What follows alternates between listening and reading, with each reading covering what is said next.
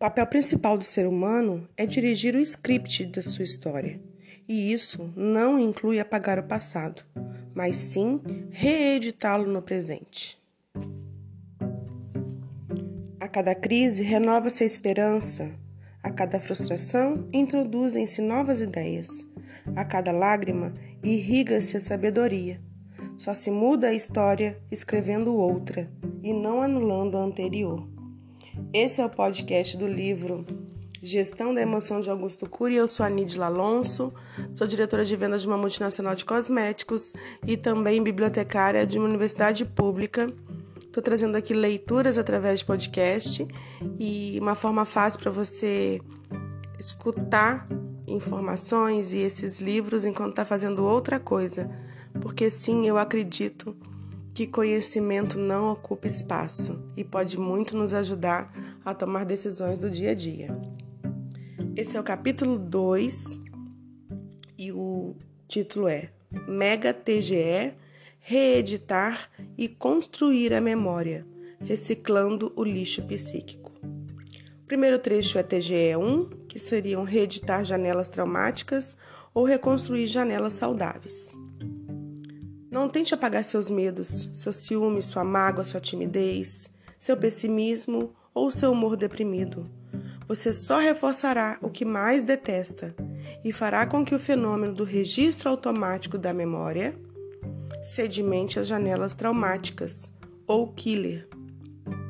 O Homo sapiens não tem como anular os arquivos de sua memória por vontade consciente, mas ele pode e deve reeditar as janelas killer enxertando novas experiências nos focos de tensão, ou seja, quando elas não estão abertas, patrocinando a claustrofobia, a fobia social, a impulsividade, a ansiedade, a timidez ou o ciúme. O papel principal do ser humano é dirigir a própria história. Reciclar o lixo da memória com os pensamentos perturbadores, humor deprimido, timidez, insegurança, no exato momento em que ele aparece, é uma atitude inteligentíssima para quem quer gerir a emoção. É surpreendente observar o quanto o ser humano é intolerante com o lixo físico e tolerante com o lixo psíquico. Não suporta alimentos espalhados pela cozinha, papéis e outros objetos dispersos pela sala ou escritório porém suporta o lixo que acumula no território da emoção. Além de reeditar a memória, é importante construir janelas lights ao redor do núcleo traumático. Quando a janela killer não está aberta, ou seja, se está fora de uma crise de pânico, de um episódio de fobia, sem sentimento de culpa ou humor deprimido, então, o eu atua discutindo e debatendo com seus fantasmas mentais, criticando e indagando o fundamento deste e dando um choque de lucidez. Desse modo, torna-se um engenheiro de janelas light ao redor do núcleo traumático. Quando entramos nesse núcleo doentio ou killer, quando construímos em sua fronteira arquivos saudáveis, o eu facilmente retoma seu papel de autor de sua história e gestor da sua emoção. Essa ferramenta poderosa é praticamente desconhecida ao redor do mundo. Ela se chama mesa redonda do eu. Um eu que não faz uma mesa redonda não tem um alto diálogo com os atores que controlam sua mente e, portanto, não saberá jamais dirigi-la. Todas as faculdades, não só as de psicologia, sociologia, pedagogia, bem como as escolas de ensino médio fundamental, deveriam ensinar a ferramenta mesa redonda do eu aos seus alunos. Por não estudá-la, a humanidade está adoecendo rapidamente no território da emoção. Vamos discutir melhor esse ponto quando estudarmos papéis da memória como fundamento da gestão psíquica. Fazer a mesa redonda do eu ou reeditar as janelas ir no silêncio da nossa mente são técnicas vitais para sermos líderes de nós mesmos. Elas são fundamentais na psicoterapia, tanto para tratamento de transtornos emocionais quanto para sua prevenção. Cultivam os jardins da memória, reciclam o lixo psíquico. Você transforma seu lixo emocional em adubo? tem sido um jardineiro de janelas saudáveis nos solos da memória? O trecho agora é o TGE 2. Não deletar de sua história as pessoas que o frustraram. Dancem com elas a valsa da vida, com a mente desengessada. Tente apagar seus desafetos.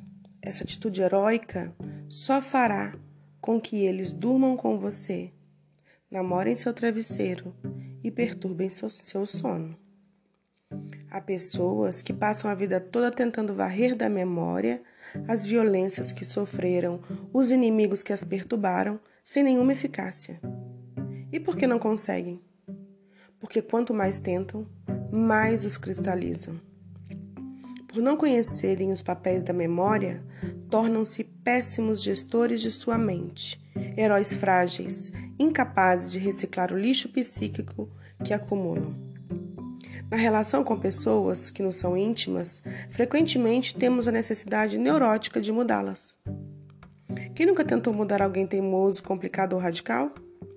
Quase todos já tentamos e nos frustramos. Ao entendermos os mecanismos mentais e as técnicas de gestão da mente, compreenderemos que a conta emocional fica mais barata se convivermos com as pessoas difíceis sem o compromisso ansioso de transformá-las.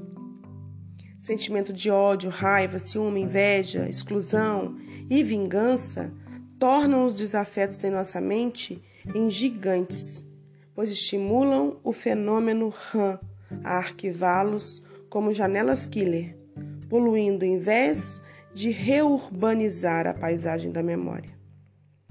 Ferir a quem nos feriu é um modo de perturbar, de perpetuar a violência e engrandecer quem não merece. Uma mente livre não é uma mente que se livra das pessoas que a ferem, mas sim uma mente que não gravita na órbita delas, uma mente que segue uma trajetória própria. Você tem órbita própria? Conforme já comentei, a memória humana é inviolável. A não ser que haja injúria física, como um tumor cerebral ou traumatismo craniano, não é possível invadir a mente de alguém e mudá-la. É possível, no entanto, contribuir para que ele mesmo se recicle. Porém, isso dependerá de outras técnicas de gestão da emoção a serem estudadas. Se conviver com milhares de animais, talvez você nunca sofra uma frustração sequer. Mas se conviver com um único ser humano, cedo ou tarde, as frustrações virão. As decepções mais profundas estão ligadas às pessoas que mais amamos, aquelas às quais nos doamos e de quem esperamos o reconhecimento, mas que muitas vezes nos respondem de forma reversa, com calúnia, rejeição, crítica injusta e traição. Se quiser sobreviver ao teatro social, não tente, eu insisto, não tente deletar essas pessoas, pois elas continuarão vivas nos bastidores da sua mente e de maneira privilegiada. Não se isole, não se enclausure, não fique plugado na televisão. Dialogue, participe, troque experiências. Seja um engenheiro de janelas lights em sua memória. Não aposente a sua mente. Apesar de o convívio com pessoas ser uma fonte de estresse, nada anima tanto a emoção e irriga tanto a cognição quanto a socialização. É melhor se perturbar com os estresses causados pelos outros do que com os fantasmas que construímos no isolamento social. Aqueles que nos decepcionam, estes nos encarceram. Muitos milionários empobrecem e muitas celebridades perdem seu brilho porque não vivem minimamente essa técnica de gestão da emoção. Você já deve ter ouvido que por trás de uma pessoa que fere, há sempre uma pessoa ferida. Ninguém faz os outros infelizes se não for ele mesmo infeliz. E, ainda que pensemos que os outros programam seu comportamento ferino, não somos obrigados a consumir emocionalmente aquilo que não nos pertence. Saiba que você também não é perfeito. Por mais ético, transparente e humilde que seja, você, sem que perceba, frustra seus íntimos. Por mais amável que seja, você tampouco corresponde a todas as expectativas deles. Conviver em sociedade exige, exige gestão da emoção, e gestão da emoção exige a arte da tolerância.